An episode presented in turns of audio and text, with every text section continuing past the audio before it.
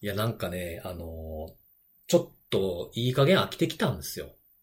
おうちょっと。ポッドキャスト違うわついに。やべえ、びっくりした。ポッドキャストも違うわ飽きたって言ったらどうしようかと思ってたそう、どう違しようかな、違う違うみたいな。 ポッドキャストは全然飽きないですよ。あのああ、それはよかったよかった。ああ、もういい刺激になってますよ、いつも、毎回。え、何に飽きたあなんか自粛生活みたいな、あ。なんていうんですか、まあ、自粛生活というのか、まあ、コロナ禍というのか、おうち時間というのか、ちょっとわからないですけど、なんかこう、ちょっと飽きてきたん ですよ。なんか、もはやさ、その、非日常が本当に日常で、もう何、何が日常か分かんなくなったよね。 そうそうそうそうそうそう。ちょっとね、なんかこう、もう2年、2年丸2年経ってるね。になっていく、なるわけでしょ、もうそろそろね。うん。はいだからそれでちょっとなんか僕、なかなか周りはもうなんかもう、うんざりやとかって言い始めた頃とかなんとも思ってなかったんですけど、おおそう、ちょっとなんかこうね、ポッドキャストとかでもいろいろお話ししてますけど、なんか電動ガン買ったりさ、なんかスニーカー買い始めたりとかさ、ー。ああ、なんかそれでも最初の頃だよね、なんかね。ああ、そうそう初期あとの。なんかはい。そうそう、なんか食べ、なんかご当地のなんうかんうん、お取り寄せみたいなやつとかをこうやったりとかって、こうずっと、まあそれも今でも全部続けてるんですけど、うん。いよいよなんか新しいことがなくなってきた感じがしてて、おおちょっとなんか本当にさっきネギさんがおっしゃったように、なんか日常に、みんなよりもちょっと遅れて日常になってきたのかなっていう感じがあって、うっすら飽きてきたんですよ。おおなるほどね。まあ確かに。なんかね、そのリモート会議とかもまあね、ちゃちゃっとできたりとかしていいんですけど、なんかやっぱりちょっと非効率な感じがする時もあったりね。うん。うん。なんかこいつなんか違うことしながら参加しとんなみたいな人とかいるじゃないですか。うん。よ呼ばれなくてでけえへん人とか見たりするじゃないですか、たまに。 ああいうのって。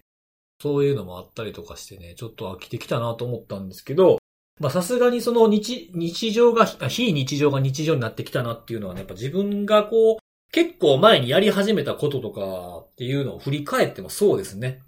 おお例えば例えばほら、このポッドキャストで僕はあの、禁煙してんすよとかってうんうんうん。はい。言ったでしょあれももう軽く200日超えてますしね。おおだいぶ続いてるな。そうそうですそうそうねそう。もう春ぐらいになったら1年とかだ、一年、あもうちょっとか、もうちょっとかな。うん。やし、あとほら、体を鍛え始めたんですよとかって、前も肉体改造とかなんて言ってましたけど、うんうん。あれもあの、僕ほら、一番初めは、こう、ちょっとあかんぞっていう風に思い始めて自分を見てね。で、リングフィットアドベンチャーやり始めたんです、みたいなことを言ったと思うんですけど、ああ、なんかだいぶ前にそんな話したよねはい。そう、それがもうちょうど1年ぐらいなんですよ、リングフィット買って。あ、そっか。うん。早っ。そうなんですよ、リングヒット。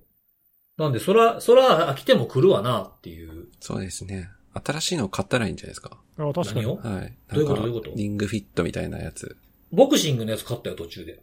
えー、確か、あの、梅雨やから散歩行かれへんから有酸素運動を家でもできるようにって言って買ったと思うんですよね。なんでね、ちょっと、ちょっとそろそろ開けてほしいなって思い始めてきた。ね。切に。か、もしくはなんかちょっと新しいことやってみるとかみたいなね。そうねこ。としていかなあかんなと思って、なんか、ま、待っててもあかんしなっていうのもありつつ、ちょっとなんか新しいこととか、ちょっとなんか変化が欲しくなってきたなっていう感じはちょっとある。ああ、わかるわかる。はい。まあそんなね。何かこのポッドキャストの中ででもか、なんかちょっと変わったことをしてみてみてもいいかなとは思ってはいるんですけどね。ああ、そうね。なんか、うんなんかちょいちょいさ、こういうこともやってみたいね、みたいな、なんか話は出るけど、うんうんううんん。まあ、なんとなくね、この今のスタイルも、まあ、もうすぐ2年か。そうそうそう。ですね。し4月で2年かな。そうだねえ。ーうん2年経つんだ。こう、落ち着いてきたというか、まあ、いい、いい意味で落ち着いてきたというか、パね、慣れてきて、パターン化してきたっていうのも。確かに板についた感は、あ安定してるという意味ではいい意味ですよそうですね。ねまあ、ちょっとなんか違うことやってみてもいいかもね。そうですね。なんかこれやりながらもほらなんかね、お便りをやり始めたりとかさ、おすすめのあれとかね。まあなんかあれかな、ゲストとかなのかな、そうね。まあ、そういうのも確かに変化にはなるよね。うんうん。そううんそうそう。ちょっとなんかね、考えていきたい。まああ扱う話題とかでもいいかもしれないけどね、3人共通の俺のこれみたいなのもいいかもしれないですけどね。ああ、お題を決めて、そうそうそうそううああ、それもありだね。そこは俺のあれじゃないんですね。俺あのあれかな俺のあれ。俺のこれ。あ、俺のあれの方がいいかれな。俺のあれ。でもなんかあれっておかしくないこれ今話してんのにあれっておかしいよね。確かに。俺のあれのコーナーね。そうそうそうそう。あまあまあ、そういうのもたまに、例えばね、こう、毎週じゃなくて、月に1回はちょっとなんか違うそういうのがあるとかね。なんかそういう、季節ごととかいうか、なんか時節の話とかもいいかもしれない。ただ新卒が入ってくる頃とかやったら、そのなんか新卒にまつわる自分の、何でもいいけど、なんかのエピソードとかねあ。あ、はいはい。自分が新卒の頃とか、新卒と接してこんな刺激をもらったとか、なんかそんな話でもあってもいいのかななんて思ったりはしますけどね。ああ、確かにいろいろ。お題確かに決めてやるといいかもね。そうですね。過去の失敗談とかさ。ああ、いいですね、いいですね。滑らないあれとかもいいかもしれないあです。あ、なんかどっかどっかで聞いたな、そ れ。それは、どどっかで聞いたぞ、それ。どっかで聞きましたね。まあまあ、確かに。で、その喋る側も聞いてる側もちょっと変化。で、まあね、あの、面白い面白くないとか、合う合わないとかはあるんでしょうけど、まあやってみてどうかっていうのがやっぱ大事かなと思うので、そういうのもちょっと意識していきたいと。つまんなかったら一回やって終わりにすればいいじゃないはでいす。そうそうそうそうそう。 第1回がいっぱいあるみたいなのか。がそいうそいうかそなうとそう。思いまはすいからね。。あまあ、じゃあちょっと考えましょそうそうそう。はい。ということで、えっと、お便りがう。はい。来ておりますというあこりがととうごで、ざいます。えー、なんか僕の夢の話ってあったじゃないですか。マスクしてへんっていう夢のお話ーあー前回そんな話したね言ってた、言ってそうそうそう。それも結構なんか興味深いなというふうにおっしゃってくれてる方とかね、そのやっぱり最近というよりも積み重ねの方が優先されて、その夢に反映されるんだろうかとかっておっしゃる方がいたりとか、うん。あとはね、なんか慌てて電車に飛び乗ってドアが閉まった瞬間にマスクをしてないということに気づいて、で、乗客から白い目で見られるという夢を見ることがありますという方がいましたね。なるほど。なんか若干リアルなた。そうで感すじだね。ね、それね。そうですね。でもこれどうなはんですか、でもこの場合は周りの人はしマスクしてるのかもしれないい。そういうことだよね。そういうことだね。うんうんうんうん。そういう、そういうパターンもあるんですね。自分だけがしてないっていううーん、なるほど。パターンもあるのか、ということで。うん。面白いね。いろいろ多分人によって違うんだろうね。そうでしょうね。う。うんん。で、あとはね、第117回で原点回帰みたいな話があったので、第1回を聞いてみたら、と長谷川洋介さんが出てたりと、少し、少し形式が違ったんだなと思いましたみたいな。ああ、そうそう。オフラインでやってたやつかな。そう、実はね、最初の頃は結構、長谷川さんはゲストに出てて、うん。あと宮田さんとかね、そうそうそう。とか、ちょっとまあ、あの、今よりも少し人数が多くて、看護さんは最初いなかったりとかね、 あ、そうでしたね。私、準レギュラーですからね。最初はえ、ね、今も今、今も最初だけね、 最初だけ、いや、実際ね、最初の年は、あの、覚えてないと思うけど、看護さんはね、最初の年半分ぐらい出てないんだよ。そうですね。お確ーほうか。ほうはいうん、だ2年目からレギュラーになってんだよね、 なんか、ちょっと、その経緯を忘れたけどし。自然とそう。自然なんと、かそう、自然と、多い分あつもいる。の、いっちゃん暇なやつだったみたいな、多分そういう。 そうかもしんない。は一番時間が合うやつみたいな。そうかもしんない。多分ね、その、いいわばこう、セキュリティ業界で暇な予定の合いやすい3人が最終的にレギュラーになったみたいなあ感 あじ。確かに。そこに、まあ、落ち着くとこに落ち着いたって感じだね。そうそうそう。そんなことそなういいでうしょ。感じかもし んない。まあ、でもあれだよな。最初の1回目とかもう何話したか全く覚えてないけど、あー、確かにそうですね。ね、久しぶりに確かに聞いたらちょっと新鮮かもね。かもかもかも。うん、そうですね。ははいいもうなんか怖くて聞きたくないですね。怖くて聞けない。やーなんかく 空気感とかちょっと違うんやろな、今とな。はまあ、もう、え、だってもう4年前そうですね。そんうなち前かのオフィスとかでやったりとかしてましたよね。もうすぐ丸5年だ。すごうい。わーなんかちょっとだいぶ一昔前だね。そうですね。うん、5年っつったらもうだいぶ前ですよ。はい。ね。いやいやいや。はい。はい、そんなのがあったりとか。あとは、まあ、その、インシデントの対応の話のことをコメントくださっている方がいまして、えーインシデント対応の良し悪しを評価するのは本当に難しいと思いますと。えー例えば、セブンペイのインシデントそのものは確かにお粗末だったかもしれないけど、後から振り返ってみれば、その対応自体は個人的には悪くないものだったと思います。で、えーいっそのこと、インシデント対応のクロージングに関係組織やエンドユーザーから、そのインシデント対応を外から評価してもらうような取り組みとかがあってもいいんじゃないかなと思います、みたいな。なるほどね。おこーれね、そうそうそう。いやー、これってあれだよね、その僕らやってるさ、あの自己対応アワードとかでもいこう、ね、結構、まあ、毎年、もう何年わかんないけど、やってるけ6、ど、 6年ぐらいですかねうん、結構議論になるけど、やっぱ難しいんだよね、評価基準ってさ、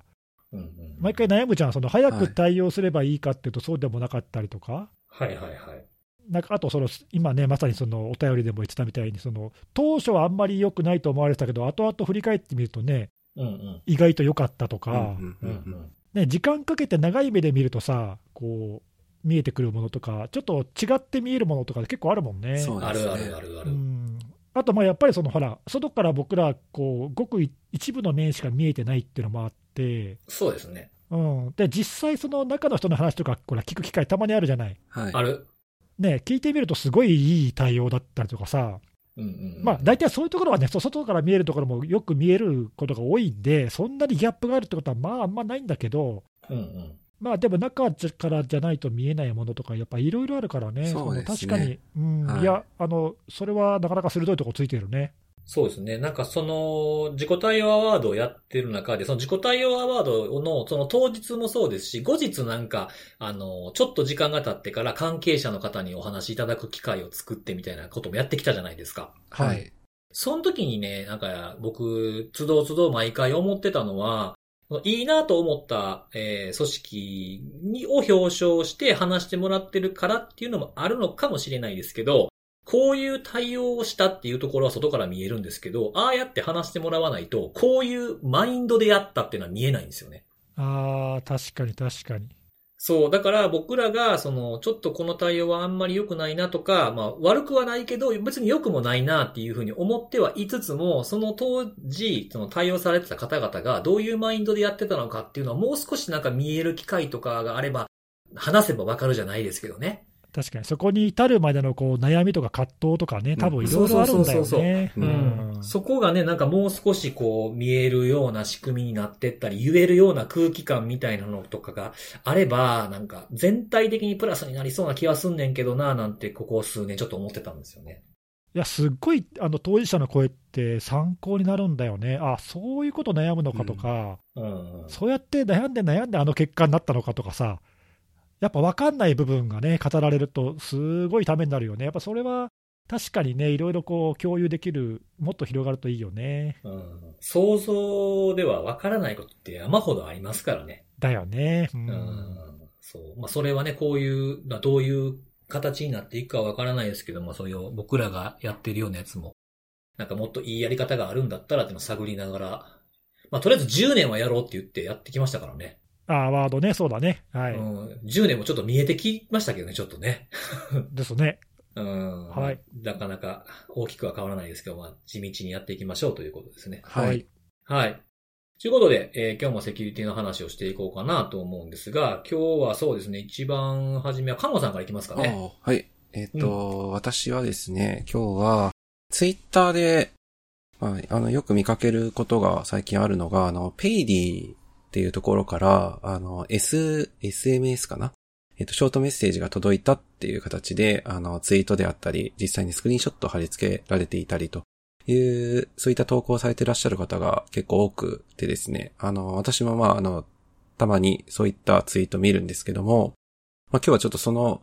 内容というか、あの、思ったところをちょっとお話ししたいなというところでして、それちょっと、この間俺来たよ、自分のところあ、これまこされのに、 SNS をえ 語ったやつまさにです に。いかや、まさにまさに。いや、ペイディなんて俺、あの使ったこともないしさ、あ、こういうのあるんだぐらいの知識しかなかったんだけど、うん。突然 SMS 飛んできて、はい。うん。あのペイディの認証コードはほにゃららです。ロログイン画面に入入力くださいって、なんじゃこりゃみたいな。そこでへんがなっていうところです。そう、まさに来た、これ。はい。へえ、そうなんや。来た、来た。ペイディ多分使ったことある方だったらすぐわかるんですけど、あの、非常に、なんだろう、使いやすい、登録しやすいっていうのかな。あの、本当にメールアドレスと電話番号があればログインできるっていううーん。仕組みになっていまして、で、あの、ログインした際にその認証コードっていう形で、数字4桁かなが、あの、SMS で飛んでくるという仕組みになってるというところではあって、で、ちょっとどういう経緯でネギスさんのところに飛んでったかわからないんですけど、あ の、もしかしたらそのネギスさんの番号を、まあ、なんだろうな、なんか、近、あの、総当たりかなんかで試してみたりとか、あるいは何かで、うん何かで、あの、その、流通していたものから、あの、たまたまヒットしたりとか、なんかそういうので、うんうんうんえー行ったのかなというところではあるんですけど、はい。でもこれさ、あのちょっと話の腰折って悪いけどさ、あのほら、いわゆる SMS とかでフィッシングする系のやつはい。って、なんかほら、あの変なリンクがついててさ、そうですね。はいそはい、れはい。クリックしてとかじゃない、でも今回来たやつ、なんもないんだよね、そういうのが。はい。認証コードしかなくて、これなん、何の役に立つんだみたいな、そう、そう、そう、それなんですよ。そう、あすごい不の、思議結だったんだけ構みんど、な不思議で、 結構それそのままペタって貼り付けてる画像投稿されてる方も、まああ、ー中にはいらしてですね。で、あの、これに対して、まあ実際のペイディであったりとか、まあ何人かのそのセキュリティの方とかが反応されてらしてる、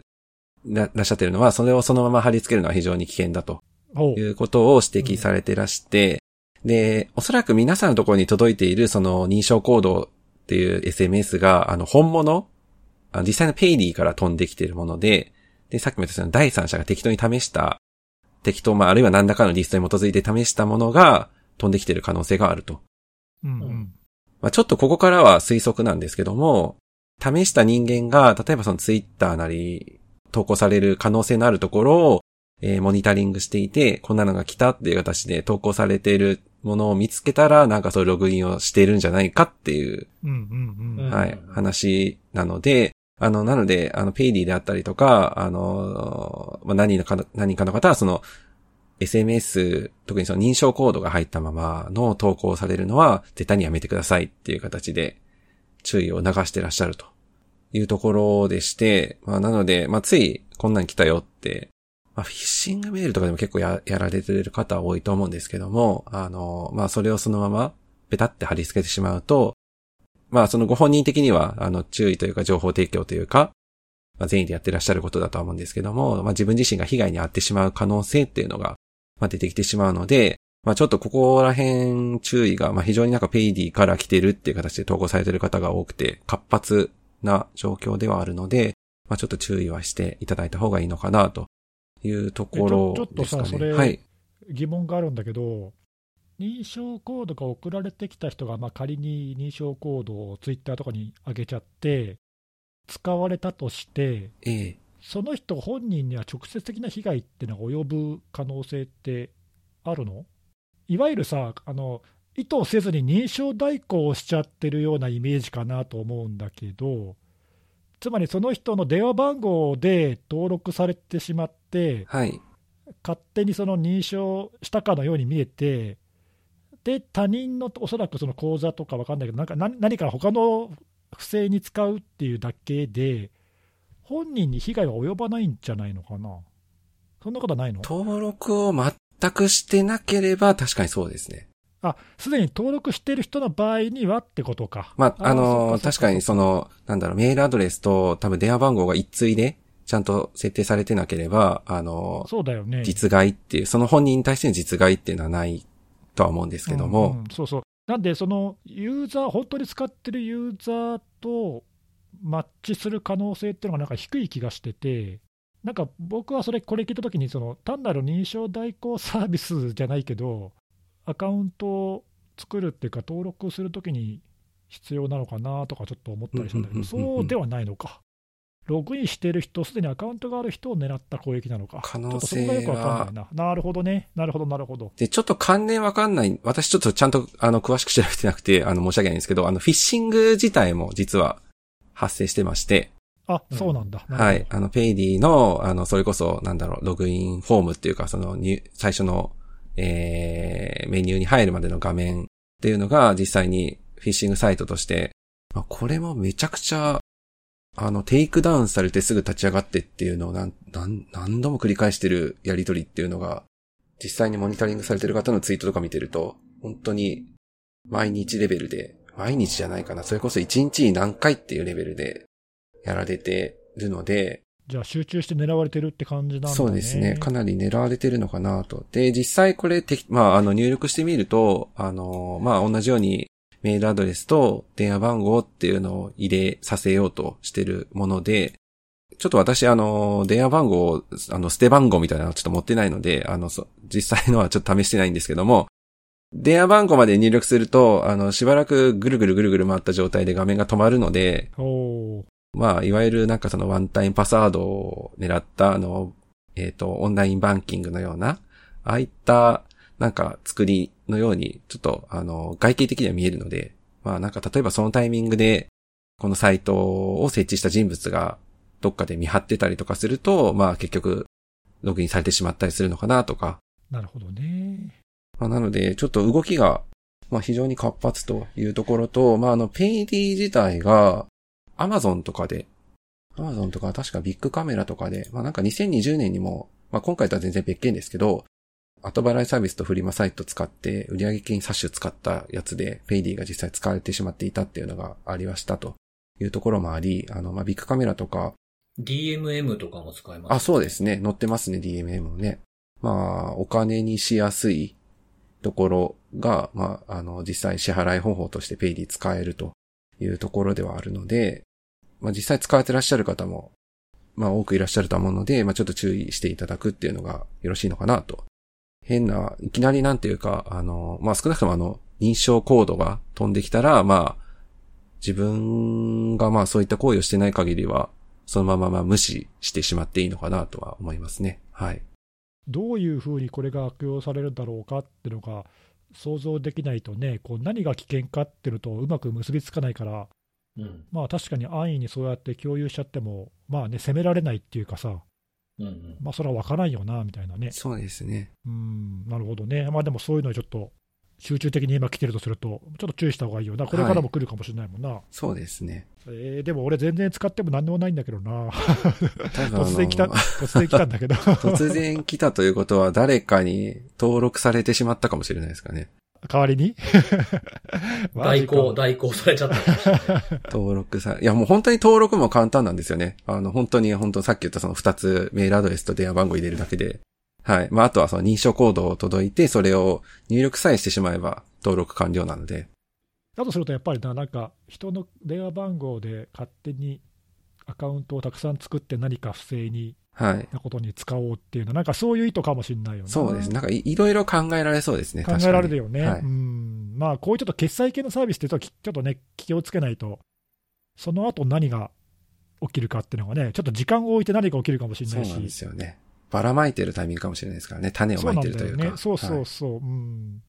そうか。これ、ネギスさんのところに来たやつとか、まあ、その他、ネットで報告されてるやつっていうのは、その、4桁の認証コードみたいなのだけ来てるパターンがほとんどなんですか大半はそうですね。あの、なんか、さっき言ったそのフィッシングらしき動きもメールで来てるものと SMS で来てるものがどうもあるっていう話で、えー報告されてらっしゃる方いるんですけども、大半は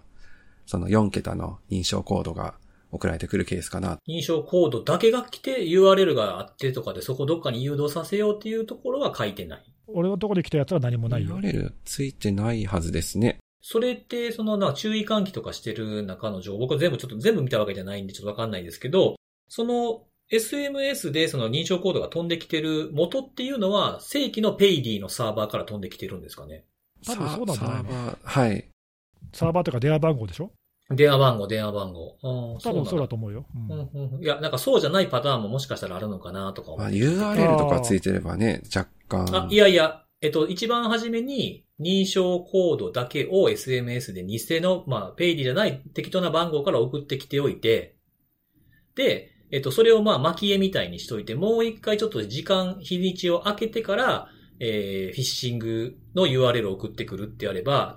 最初に送られてきた認証番号をパッと見たときに、ペイディ使ってるとやったら、そのフィッシングのやつも正規だと忘れてて思い込んじゃうかなと思ったうんんでうすよね。んうんうんなんか前に来てたからみたいなので、なんかそれをむ、なんかあの、無条件に信じちゃうみたいな、忘れててみたいなのがあるかなと思って、一通目にいきなり来るより二通目に来てた方が、それっぽく見えたりするのかなとも思った。なるほど。ですけど、うん、そうそうそうそう。まあでもなんか正規のところから来てるんだったら、まあなんか認証代行に近いようなものなのかなと思いますけどね。そうですね。メールだとちなみにあの、ペンディって送られてくるそうです。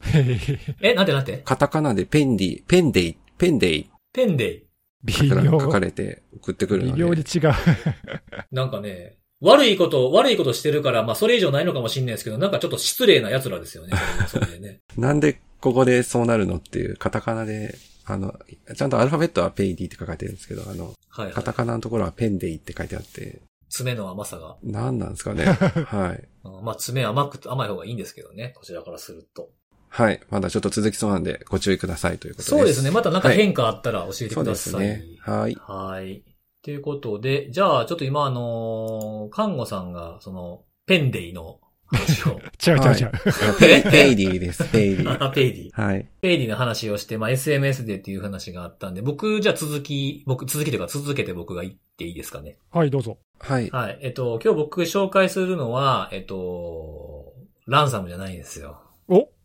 え SMS なんですよ。おーあー SMS つながりでってことね。おー SMS つながりなんで、まあちょっと僕がお話をさせていただこうかなと思ったんですけど、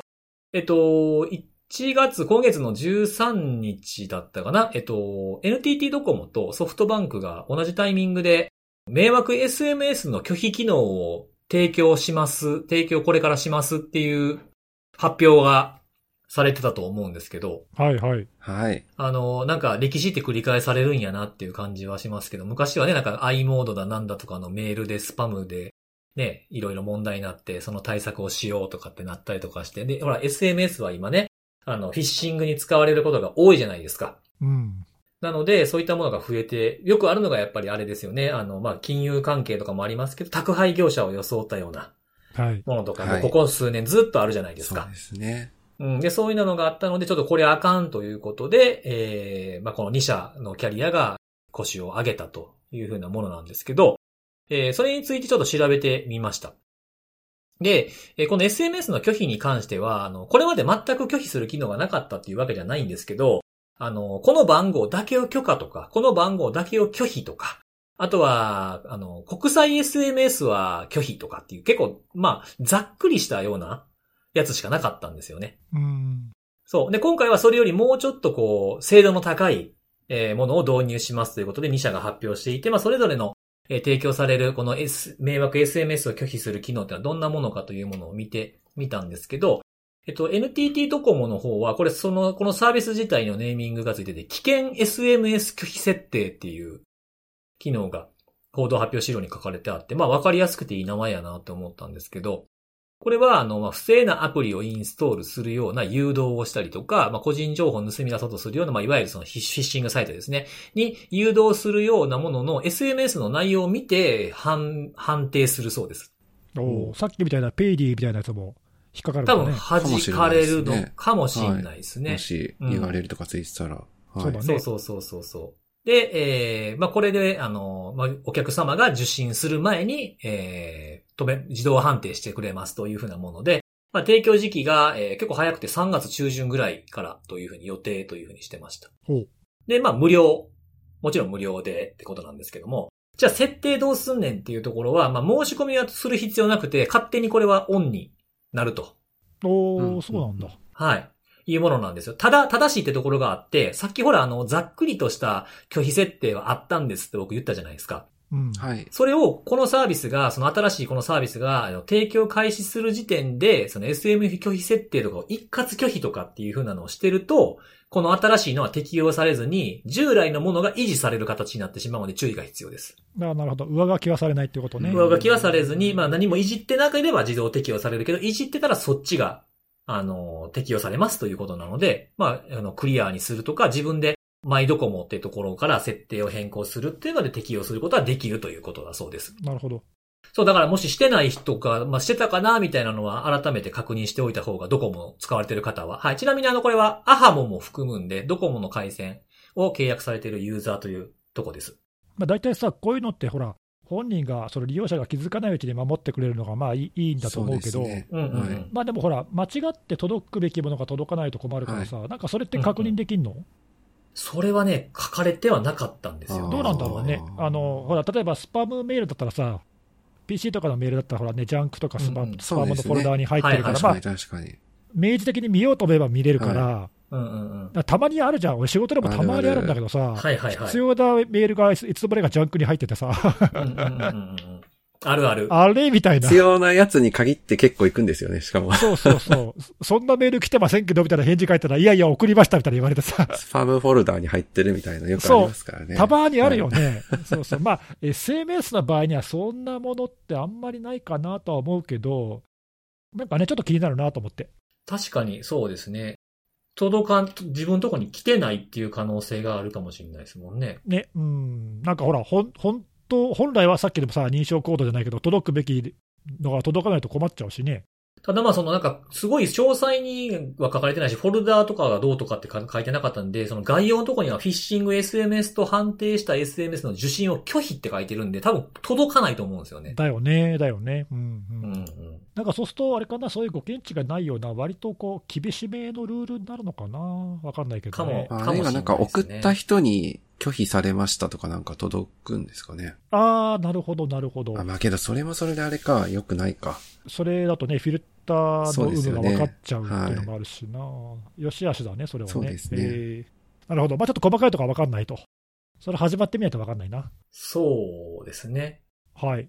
ていうのがあって、で、一方、えーソフトバンクの方は、これは、あのーさっきね、あの、NTT ドコモは危険 SMS 拒否設定っていう名前なんですっていうふうに言いましたけど、ソフトバンクの拒否機能は、新たに4つの SMS 拒否機能を提供するという形になってるんですよ。おで、えっと、なりすまし SMS の拒否っていうやつが、まず一つ目。差出人をソフトバンクなどと詐称している SMS を拒否と。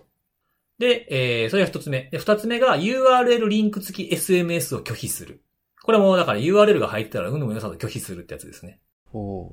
で、えっと、迷惑 SMS フィルターっていう機能。これが、えっと、機械学習による分析で悪意のあるウェブサイトへ誘導するような SMS を識別して拒否するというもの。おなんか今っぽい感じだね。今っぽい感じです ね。で、えー最後4つ目が、電話番号メール拒否、拒否、えー許可っていうやつがあるんですけど、これ、もともとあったんですけど、従来は電話番号でしか拒否して、拒否指定ができなかったんですよね。で、新たにアルファベットで拒否設定をすることができるというふうなものです。えどういうこと電話番号じゃなくて、アルファベットってどういう意味送ってくる人の名前、ととかついている名前のとこですねああ、はいそういうこと。そうそうそうそう。それで拒否することができるというのが、まあ、前は電話番号とか番号しかできなかったんですけど、新たにこれが追加されましたっていうふうなものです。で、えー対象は、えーソフトバンク、Y モバイル、えー LINE ものユーザ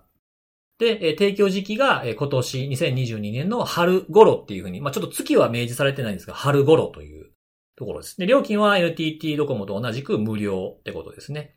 で、えー設定方法なんですけど、えっと、なりすまし SMS の拒否と迷惑 SMS フィルターは申し込みする必要ない。勝手に適用されますと。うんうんうんうんで、それ以外の機能に関しては、えっと自分で、まあ、マイソフトバンクとか、マイワイモバイルとか、マイメニューとか、あとは法人だったら法人コンシェルっていうのがあるんですけど、そこから、えー設定を、例えばさっき電話番号追加とかね、あのー、アルファベットで追加、拒否を追加とかっていうのは、えー個別にやっていただく必要があるというふうなものでした。なるほど。まあ、細かく分かれてるけど、まあ、ざっくり機能的な似たような感じか。そうですね。おおむね同じようなもので、まあ、細かくなってるか、ざっくり一つかっていうような感じかな。だよね。うんでも目的は大きく変わらないし、やってることもそんなに大きくは変わらないような気がします。おそらくね。はうんい。で、まあ僕これ結構すごく期待していて、いい、いい取り組みやなと。まあちょっと遅いという声もあるかもしれないですけど、あの、いいなと思ってるんで、ちょっとこう調べて、こういうことをまとめてみたんですけど、じゃあこれが、あの、オンになったらどうなんねやろう。これが例えば功を奏して、すごく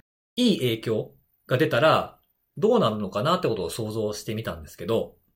フィッシング対策協議会の月次のレポートとかって僕毎月見てるんですけど、そこ見てると、やっぱりこの SMS での、SMS の報告が何月と比較すると何倍になりましたとかっていうのがあったりするんですよ。だから増えてると。うん。まあ、実、実際の数字は書かれてないんですけど、まあ、増えてるというふうなものが受け取れるような表現が多々見られるんですね、毎月毎月。ってことは、これがうまくいくとかなり、ね、被害に遭う人を減らせるわけじゃないですか。うんじゃあ逆に言うと攻撃者からしたらこの旨味のある経路が失われるって結構痛いですよね。だからまあ、じゃあ、元々あったメールとか、まあ、ツイッター、インスタグラムみたいな、ああいう SNS を通じてっていう風なのに、原点回帰していくのかなとかっていう風なものも考えてみたんですけど、じゃあなんかちょっと別の経路考えてみたらどうやろうかと思って、ちょっと僕考えてやってみたんですよ、自分でテストを。おうはい。で、えっと、まあ、前々からなんか気になってた手法で、実際にやってみたらどうなるか、どんな見た目になるのかなと思ってやってみたんですけど、あの、LINE を使ってフィッシングしたらどんな感じになるかなと思って、やってみたんですよ。み、見た目がなんか騙されやすそうかどうかとかね、実際にどれぐらい効率よくできるのかとかっていうのを調べてみるために、やってみたんですよ。うん、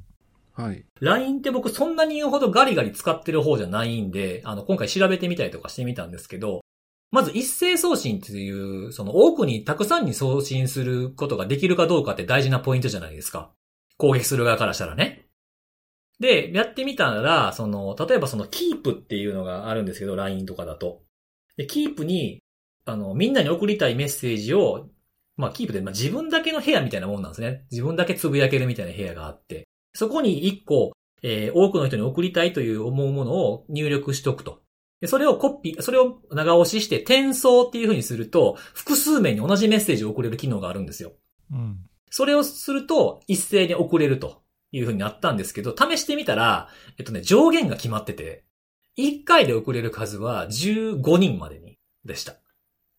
ちょっと効率が悪そうかなっていう風な感じでしたね。うん。うん。で、今あの、お二人の画像を送ってて、あの、小脳とかどっかにこの聞いていただいた方には貼り付けたやつを見ていただければいいかなと思うんですけど、実際に送ってみた感じだと、アイコン変えて自分の名前を、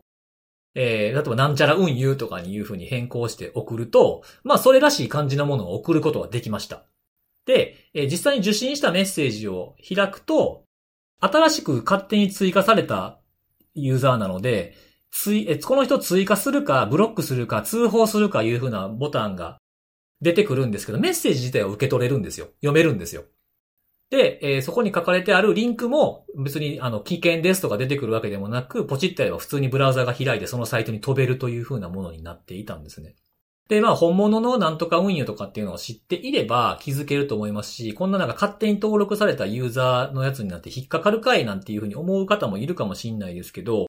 こういうのを知らない、えー例えば、ね、自分たちのお父さんお母さんとかおじいちゃんおばあちゃんに当たるような人たちのところにこれが来た時にこれを怪しいと思えるかどうかっていうと、ちょっとなんか微妙なく感じもするなというふうに思ったんで、まあ、今から、えーこの勝手に言う友達を登録、友達として登録される機能って電話番号と ID っていうのがあるんですけど、そういったものが、こういった攻撃がもし来たらということを想定して必要なければ、まあ、自分の周りの家族とか、あまりこういう IT とかセキュリティとかに詳しくない人には、こういう設定をもしして、勝手に登録されないような設定を今から先回りしてやっとくのもいいんじゃないかなというふうには思いました。うん。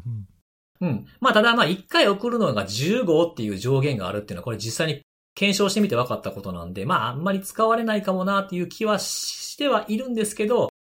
最近僕の家族が、いここ1、2ヶ月ぐらいで LINE 使い始めたっていう、うちの家族がいるんですけど、ほはい。あ、うち、ま、うちの父なんですけどね。使い始めたっていう、なんか、LINE すんのがやってよ、みたいな人に、これポーンって来たりとかしたら、引っかかるやろな、っていう気がするんですよね、やっぱり。う。まあね。そうそうそう。だからまあ効率があんまり良くはないけれども、まあ試験的にとかやらないとは限らないので、攻撃者も。まあちょっとこういうこともあるかもな、ぐらいに考えておいていただければいいんじゃないかなと思いました。まあ、アカウントの設定はね、別にそういう攻撃を受けようが受けまいが、あとまあ、こういう攻撃手法以外にも、まあ、何かしら悪用、悪意のある人が近づいてくるってことはあるわけだから、うんうんうん。まあね、あのセキュアにしとくっていうのは、まあど、どんな、どんな場合でもいいと思うんだけど、はい。ちょっと話違うけど、そのさっきの一斉送信とかって、ちょっと俺、LINE 全然詳しくないんで分かんないんだけどさ、開発者向けの API とか使ったら、なんかそういう制限が変わるとか、なんかそういうのはないのビジネス向けの送信機能とかさ、なんかそういうのって、他にあったりしないのあのね、あのーまあ見え方が変わるっていうところもあるんですけど、認証マークとかっていうのもあるんですよね、この LINE って。うんうん。認証マークとかプレミアムみたいなやつがあって、その LINE アットっていう企業向けのやつとかだったら多分こんな15件とかっていう制限はないと思いますけど、API はちょっとどうかな。ああ、なるほど、企業向けアカウントだとまた違うのか、まあ、そりゃそうだよな。そういや、なんかそういうのも、多分おそらくね、悪用してくるとしたら、そういうとこついてくるっていうかもしれないから、うん、うん、うん。ちなみにあの、はい、普通の SMS は各プ、各、えっ、と、キャリア1日200件とかっていう全然違う大きな数字でしたね、SMS はね。あーそれってキャリアごとに違うのキャリアごとにほとんど一緒でした。なあの、ドコモ大体200件、200件、ドコモも200件、はい。えー、じゃあ、横並びな感じになってんのか。 1日200件ぐ、200件っていうのが多かったですね。うん、まあ、そうすると、たくさん送るために、いろいろ多分アカウントたくさん使ってみたいなそう話そうにそうそうそう。なるんだろうね。でもこれどうなんですかね ?LINE とかだったら1回に送信するのが最大15件っていうだけなんで。ああ、なるほど、なるほど。1日の上限とかじゃないないのか。うんうんうんそうそうそう。だから登録するユーザーとあとなんかこうタップするのがめんどくさくなければ、1日1000件とかももしかしたら遅れちゃうかもしれななるいでほすどね。。あと、まあ、何かうまいこと、自動化することができれば、うんうんうんうん。なるほどね。うん。私ちょっと話戻っちゃうんですけど、はいあの、ドコモとソフトバンクがこれからやられるフィルタリングサービスっていうのかな、その拒否ができるっていうサービス、非常に素晴らしいと思うんですけど、その2社が内容的には似てるんですけど、なんていうかその拒否のロジックの部分が、あの、共通じゃないんだっていうところは少し驚い、驚いたというか、うんうんうん。はい。あ、そこは、各々の、なんていうか考え方でやるんだなっていうのはちょっと驚いたというところで、うんうんこれなんかドコモのリリースには確か載ってなかったような気がするんですけど、はい。 IT メディアとかだと、フィッシング SMS の判定にはなんかその公的機関からの情報を使うとか、はいはい。リリース載ってますよ、それ。あ、ごめんなさい。見の見落としてた。あの、別紙みたいなところの概要の中に拒否、うん拒否対象となる SMS っていうのがあって、あの、公的機関、警察庁、えっと、日本サイバー対犯罪対策センターなどと連携みたいなやつですよね。はい。それはリリースに一応含まれてはいましたね。で、あとはそのユーザーであったりとか、他の方から報告を受けた情報をもとに行うという形なので、ある意味、なんていうか、誰かしらに着弾して初めてわかるみたいな、なんかそういう動きにもしかしたら最初の方は、この書き方ままだとなる可能性があるのかなと。そうですね。はいあの、ソフトバンクのところに書いてあったような、こうまあディープラーニング的なものを使うというようなことは触れられていなかったので、まあなんか、ブラックリストベースなのかなっていうのはちょっと感感じた内容ではありますよね。そうなんですよ。だからここが少し意外というか、あの、発表日はすごい歩調を合わせてらした感じはしたんですけど、実装されてるところの作りというか中身っていうところに、まあ若干違いがあるっていうのは、うんうんうんなんていうか興味深いというか、あの、ここ、そこまでは共通化されないんだなっていうのはちょっと見てて、はい、思いました。そういう意味で言えばさ、他のこの2社以外のキャリアは、他のキャリアはどうすんだみたいな話とか、そこもありますよね。あーねえ、 au は準備に向けた検討でしたっけな、なんかそんな報道を見たような、ちょっとすみません、あの、間違ってるかもしれないですけど、2社とは同じタイミングでは出せ、出せなかったですね。あとは、K、あの、au と楽天が一応ありますけども。そうそはう、いはいあと MNO 以外に MVNO もあるしさ、ね、その辺の動きはどうなるんだって、ちょっと興味深いよね。これ、あの、ドコモがフィルタリングするからといって、ドコモも使ってる他の MVNO さんの SMS サービスは別段、フィルタリングされないわけですよね。当然。うんだね、関係ないね、そこはね。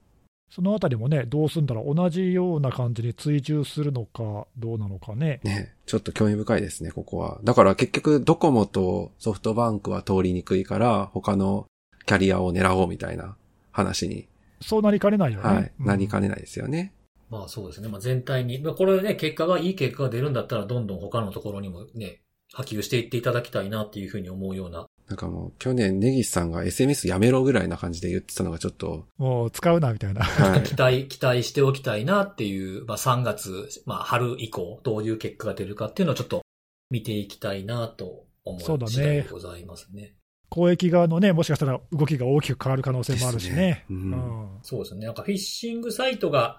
減るかどうかはちょっとわからないですけど、うんうん、実際に引っかかる人が減ったっていうのをちょっと、まあ、それなかなか見えにくい数字かもしれないですけどね。まあ、ちょっと期待したいなと思う。例えばそのフィッシング対策協議会だったり、そういった公的なところとか、ね、そういうところの被害件数とか報告件数とかの、そういう数字でもしかしたら出てくるかもしれないし、ああ、確そかうにですね。うんうん、うはいん、ぐぐっともしかしたら減るとかね、いい結果になるかもしれないし、ならないかもしれないし、そうですね。あとはこの、それぞれの各社が報告してくれても嬉しいかなと思いますね。何件来たうちの何件止めることができましたとか。それは知りたいよね、知りいたあの知りたいうんうんうんまあ、その辺の出てくる数字も期待したいなというところはでいござ、い要ました。注目ですね。はい。い。ということで僕からは以上です。はい、はい。じゃあ今日の最後は、じゃあネギスさんお願いします。はい、ちょっと今日ですね、あの正直なところ言うと、あんまりこれというネタがなかったので、おはいはい珍しい。珍しいですね。珍しいですね。あのちょっといつもとちょっとあの経路が違うんですけど、うんうん。ちょっと最近、僕があの身近に感じたちょっとトラブル事例というか、ほう。あのハマった例があるので、ちょっとそれを紹介したいなと思うんですけあど、ネギスさんのトラブル。そうそうそう う。んで何かというと、ちょっとあの僕ですね、最近、AWS の実は二要素認証がエラーでログインできないっていうトラブルに見舞われまして、ちょっとね、きっかけが何だったか正直思い出せないんだけど、去年の11月か12月かくらいに、まあ、たまたまそれに気づいて、で僕、普段あの AWS ってそんなにがっつり使ってなくて、まあ、たまにあの検証用に EC2 のインスタンス上げてくらいだったんですよね。なんで、普段はあのコマンドライン使ってゴニョゴニョってやってるんで、あの気づいてなくてで、たまたまなんかの機会に何かを確認しようと思って、マネジメントコンソールに久しぶりにログインしたら、ログインできなかったのよ。うんうんうん。はい。二要素認証で弾かれちゃって、何回ワンタイムパスワード入力してもだあのエラーになっちゃってあ、あで、その時は時間なかったんで、トラブルショットできなくて、ちょっと時間のある時にやろうと思ったのね。。うんうんうん。で、ちょっと年末年始に時間ができたんで、改めて調べてみたら、やっぱりログインできなくて、普段使ってる IAM のアカウントもダメだし、ルートアカウントもダメで、両方とも MFA を設定してるから、両方ともワンタイムパスワード通らなくて、おおヒヤヒヒヤヒヤしますね。で、いや、これ困ったなと思って、どうしたらいいのか分かんなくてさ、え、ちなみに2人は AWS でそういうことになったことある AWS 使ってないから。私あ使っはてないかないですね。使ってない、あまあそうだよね、あんまないよね、で、俺もちょっと、えっと思ってさ、こんなこと起きたことなかったから、はい。でね、ちょっとまあ改めて一応調べてみて、で AWS って、あの一応そういう MFA でワンタイムパスワードとか使えなかった場合の対応って、一応2パターン用意されてて、うん。で1つは、認証デバイスの再同期っていう機能があって、あのまあ僕はあのソフトウェアトークン使ってワンタイムパスワードで、二要素認証で使ってたんだけど、あれってほら、時刻同期してるじゃないはい。はいはい。で、30秒に1回コードが変わるけど、あれ、時刻がちょっと大きくずれてると認証失敗しちゃうじゃないですか。そうですね。うん、で、まあ、その可能性があるっていうことで、一応、その再同期っていう機能が用意されてて、普段のその認証の時には、6桁のコードを 1, 個入れるんだけど、その再同期っていう機能を使うと、連続する2つの数字を入れてくださいって出てきて、で、それで、まあ、若干時間がずれてる程度だったあーら、なるほどなるほど修正してくれるっていう機能がああるあるわけ。そんな機能があるんですね。そうそう、僕もそれ初めて知って、あこんなのやってくれんだみたいな。で、ただし、もちろんそれは時刻が大きくずれてたらそうですね。ダメダメだし、まあ、時刻ずれ以外の理由だったらダメなんだよね。で、今回は僕はそれダメでやっても。で2つ目の方法が、MFA を使う方法以外でログインするっていうのがあって、でそれは何かというと、まず、えーっと、ルートアカウントとかで登録しているメールアドレスを入力してくださいって出てきて、うん。で、それを入力すると、まあ、それがちゃんとアカウントのと登録しが一致していれば、メール宛てにリンクが飛んでくるのね。うんうん。で、えーそのリンクをクリックすると、まあ、確かにそのメールの持ち主ですねってことがまず確認できますと。うんうんうんで、それでステップ1が OK で、で、最後もう一個ステップ2ってのがあって、今度は電話で認証しますってのがあって、うん。アカウントに登録してある電話番号宛てに電話がかかってくるの。で、えー、とそれが着信すると、自動音声で6桁の番号をあのダイヤルパッドで入れてくださいって、でそのブラウザの方にはその6桁が出てくるから、それを電話番号に入れると、あ確かに電話番号もあなたの持ち物ですねとおーいうことで、まあ、メールと電話番号と両方とも本人確認できてるから、じゃあ本人と認めますっていうことで、それであの二要素認証の設定を無効にしてくれるっていう機能がほううほんう。うんある、あるんですよ。あるということを、まあ、今回初めて知ったんですよ。 おお。それで入れるようにしてくれるってことですね。で、やってみたんだけど、なぜか電話の認証が通らないのね。おっと電話の認証しようと思ってかかってこないのよ。で、電話の認証がエラーになりましたって表示されて、そこから先へ進めないとなってしまって、積んでしまってですね。うん。で、これでもダメな人はサポートに問い合わせてくださいって出て出てくるんだよ。あららら。もう最後の、最後の手段ですね。そうなんですよ。で、どうしようもないので、そのサポートに問い合わせくださいっていうリンクをクリックして、えーまあ、そこにね、そのなんでうまくいかないかっていう理由を選択するフォームが出てくるんだけど、まあ、そこでなんか MF がうまくいかないっていうのを選んで、で、電話番号を入れて、ポチッとやると、そうすると、まあ、あの、今度はあの、自動じゃなくて人が電話をかけてくれくれると。おお。サポートの人がね、まあ、そういうあののがあって、で一応、その日本語だとなんか時間帯が限られていて、英語だったらすぐ来るようなことが書いてあったんで、あじゃあ英語でもいいやって言って、とりあえず英語にしたんだけど、たまたまちょっと僕、年始にそれやったんで、はいはい。なんかね、すっごく混んでたらしくって、うん。電話がかかってこなかったのよ、その日のうちには。うんうん。あら。で、そしそうしたら後でメールが来て、あの申し訳ないけど、今ちょっとすごい混んでて電話できなかったと。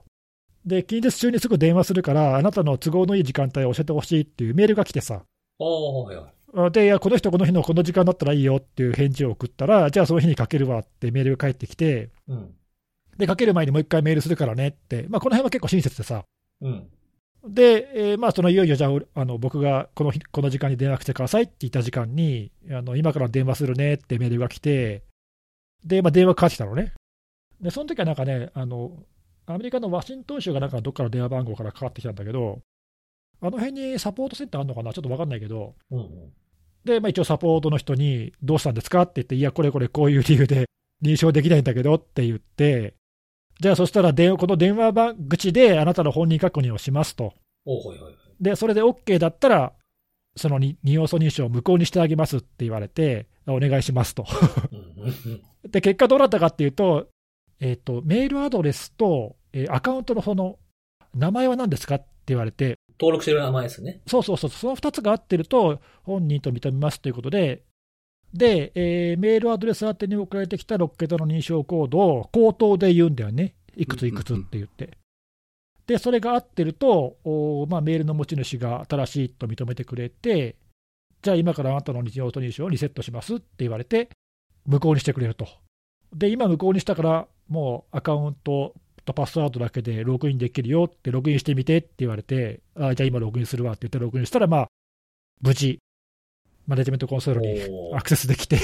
長い道のりでしたね。そう。で、あの、まあ、速攻でね、もう一回後で再設定したんだけど、で、その時言われたのがね、電話口で、登録してる電話番号をちゃんとしといてねって言われたのよ。はいはい。で、いやいや、俺ちゃんとしてるよって思って、で、聞いたら、いや、あの、国際番号が入ってないって言われたんだよ。おうあーあの、電話番号の頭の数字ですかで、えっと思って、うん。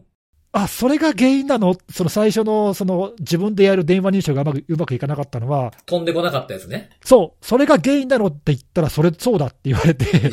マえーっと思って、ジっすか。後でね、で、確かにその、あのビリングのさ、情報とか、あの課課金のね、ところに、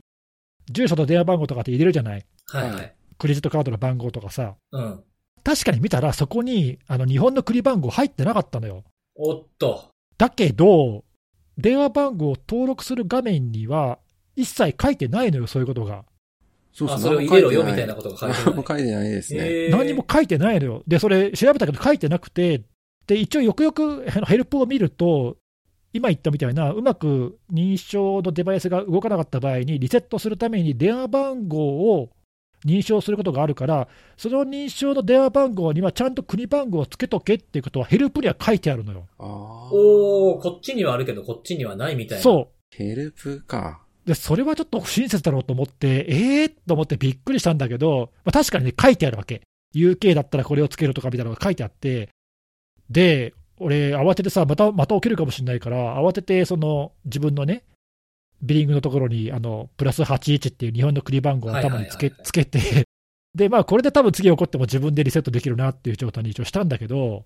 今回その、ログインできなくなったから調べて、初めて知ったんであって、起きる前にはどこにも、だって起きなかったらそんなわざわざヘルプとか調べないじゃん。ないない。うん。はい。で、せめてなんか登録の画面に書いといてほしかったなとそ思っうてですさ。ね。私も普通に書いてました。でしょはい。電話番号。そうだよ ね。いや、多分みんなそうだと思うんだよこれね。ハマるんか、このままだと。そうなんだよ。だから US の人は US から飛んでくるから OK だと思うけど、何もしなくていいんですよね、多分ね。うん。市外局番的なやつやから。 US 以外のユーザーはね、多分これみんなハマるんじゃないかと思 って。確かに。てか、国、国登録させてるんですから、そこで、じゃ、ななんかそううまくだやよってほしいですけどね。ね。俺もそう思ったよ。それ、それぐらい吉田にやってくれっていうふうに さ、マジですかマジでマジで。。うんそ。れはハマった人じゃないとわかんないですね。だよね。そうそうそう。で、なんかね、ちょっと、もしかしたらあんまりこれいないのかなと思って、まあ、参考になればと思って さ、今日ちょっと話したんだけど、まあ、結局その、なんでそもそも最初に二要素認証がうまくいかなかったのかって、ちょっと原因はよくわかんなくて、うんうん。あのまあ、一応無事ね、リセットはできて、でそのなぜ電話の認証がうまくいかなかったかっていう理由はそれで分かって、はいはいはい。あのまあ、もし仮になんか次起きても大丈夫なようになりましたっていう、あんまりあるあるな話ではなかったかもしれないが、まあ、ひょっとしたらね、あのリスナーの人でも起きるかもしれないので、AWS 使ってる人はちょっと注意して、電話番号はね、国番号を頭に入れた方がいいですよ。いやー、やっぱそういうとこでやっちゃうってのあるんですよね、なんでもね。いやー、なんかね、こんなのだってさ、うん。今回、ね、トラブル起きなかったら絶対分かんなかったなと思って。確かに確かに。ひょっとしてこれあるあるなのかなと思ったけどさ、なんかあんまり調べても出てこなかった。まあなんかね、日本のユーザーで同じようなことが起きた人っていうのかな、いるっぽいはいるっぽいんだけど、いや、これわかんないっしょと思って。えだから電話で教えてくれたから分かったね、俺もさ。うん。そうですよね。そこでハマったからこそやっと分かったってことですもんね。そう、ログインできてありがとうって電話切ろうと思ったら、向こうのサポートの人が、おまけみたいに言うからさ、 お前それ一番何、何それ、何それってなりますよね。お前それ一番大事なことや最後んの挨けとか。拶みたいな感じで。 そうそう。それログイン画面ででっかく書いとけみたいなさ。確かに、確か に。マジで、ちょっとね、それはちょっとね、一言言いたい、俺は。本当に、まあ。まあ一応ね、ヘルプには載ってんだけど、そのヘルプはあって、ログインできなくなった人だから見ねえよと思ってさ。うんうんうんいやー、ちょっとね、それは、あの、一応、小ノートにリンク貼っときますけど、あの、僕と同じ目に遭わないためにね、皆さん、電話番号はちゃんとしときましょう。うん。そういうなんかに二要素認証でコンソールまでいけないとかっていう差し迫った問題じゃないけど、似たような、その英語の、英語っていうかその英語圏のサービスうん。みたいなのを使おうとしま、使おうとして、延々、あの、OK 出なかったこと1個ありますわ。おー、そうなんだ。うんへーあの、まあ、海外のものを買うときで、その、ペイパル通して買いたいときとかあるじゃないですか。うんうん。 はい。で、ペイパルに登録してる住所で、そのペイパル経由で買いますポチっていう風にすると、そこには届けらんねえって出てくるんですよ。ほう。で、日本への発送は全然してくれるとこやのに、なんでや、何回やってもダメなんですよ。で、よくよく見たら、その、届け先の情報編集っていうのを押して中を見たら、日本で全部設定して書いてあったやつで、これまでも使えてたのに、そこで買うときだけ勝手に、国がアメリカになってるんですよ。ほほほほ。住所は日本のこと書いてて、東京とかってもちゃんと入れてんのに、アメリカになってて、そこジャパンにしたらいけたみたいなのとかありましたね。えー、そんなんわかんないよね。わかんないっすよね、本当に。てか空気でわかるやろ、日本ってっていうね。 いや、いやいやいや、こっちからするとそう思っちゃいますよね。そうね。いや、ちょっとそういうね、ちょっと国をまたぐあるあるかもしれないけど、もしかしたらね。そうそうそうそう。まあ、疑うべきポイント一つですよね、国そう番号。です。ね。は。はいわかりました。皆さんも気をつけましょうということい。で。そうですね。はい。はい。ということで今日も3つのお話をしてきたんで、最後におすすめのあれを紹介しようかなと思うんですけど、これはちょっと前に僕が使ったやつなんですけど、今ね、乾燥する季節じゃないですか、すごく。いやめちゃー、め本ち当ゃすね。る。うんはうい。んで、僕自身結構、その乾燥しやすいんですよ。体質的に。心が心心はね、心はもういっつももうビッタビタやから。あの、頭皮ね。頭皮。頭皮おー。うん頭皮、頭皮といっても、そのなんか頭のどこでもなんか、際のとこ、際って言ったらわかるかななんて、例えばもみあげのあたりとか、あー、はい。あとあの、の、なんていうの、首のあたり、後ろのあたりとかが結構なんかカサカサするんですよね。下手したら乾燥してると硬くなるんですよ。なんか、いわばその、かさぶたみたいな。えー。そう、だから、で、痒くなってくると、なんか気になるじゃないですか、触って硬硬かったりとかすると。うんうん。で、こう、引っかいたりとかすると結構分厚く取れたりとかしちゃうんですよね。で、これあの僕ね、なんか夏場とかでも、その、クーラーで乾燥してたりとかしても痒くなるんですよ、それで。嫌じゃないですか。なので、その痒みをね、その乾燥を抑えるやつを使ってるんですけど、それがめっちゃてきめんなんですよ、効果が。おー。え、ちなみにさ、その何、加湿的なことをやってるわけ加湿はあんまり、あの、寝室出るところはやってますけど、自分が作業してるところはやってないですね。あー、なんかそれは影響しないのかな加湿的なもの。えっとね、やってたこともあるんですよ。けど、あんまり効果なかったんですよね。あそうなんだ、あじゃあ、それはやっぱりこう直接肌の方を何かしないとってことなんだ。そうそうそうそう、僕の場合はね。。なるほどね。うんうんまあ、それ結で構ね、ほら、はい加湿器とかさ、そういう部屋の、ね、湿度の調整で変わる人ももしかしたらいるかもしれないなと思っあ、て。うんいるうんうと、んいると思うんですけど、でもなんかやっぱパソコン使ってるとことか機械多かったりとか、まああとは僕ほらスニーカーあるから、スニーカー湿度って結構敵なん で、えー、でもそんなに加湿する程度じゃあんまり変わんないんじゃないの でもなんかやっぱちょっとでも、ちょっとでも ね、靴ですよね。靴のために人間が乾燥してどうすんだよ。ああまあそういうこともありますけど、ーまあまあ、ちょっと話戻して、はい、それで。うんはいそうそう。ほんで、あの、僕がその使ってるやつがあるんですけど、頭洗ってお風呂上がりとかにその気になるところをコロコロコロコロってするやつがあるんですよ。コロコロコロコロコロというか、なんていうんですかね、この、コロコロっていうか先っちょが丸くなってて、ボールペンというわけではないんですけど、ちょうどたちゃんと穴があってそこから出るんですけど、まあ、先が尖ってないと言えばいいのかな。ああ、なんかそういうマッサージ系ってことマッサージ系というか中からローションが出てくるやつなんですね。それが、あの、すごく効果てきめんで、やもう使った日から痒くなくなったんですよ。へえ、すごいね。うん。で、それは、あの、なん顔、顔、あれじゃない、顔っていう、あの、花の王様の顔、株式会社が、うんはいうん、やってる、その、ブブランドで、キュレルっていうブランドがあるんですよ。ああ、知ってる知ってる。あ、知ってますそれの、頭皮保湿ローションっていうのがあって、ほう。うん。あの、このキュレルっていうか、いろんなシリーズあるんですけど、なんかこう、まあ、基本的に乾燥から守るシリーズみたいなのが多いんですよ。うーん。だから、例えば、かんフェイスケアの乾燥ババージョン、ボディケアの乾燥バージョン、頭皮ヘアケアの、えー乾燥対策バージョンみたいなものがあるんですけど、うんうん。それの中のその頭皮ヘアケアシリーズの頭皮保湿ローションっていうのがめっちゃ良かったですね。へえ。それで、こうなり、一発で解決したわけ。一発で解決しました。おお、素晴らしいね。 だからもう一発で解決して、あのーパソコンもスニーカーも守られて、みたい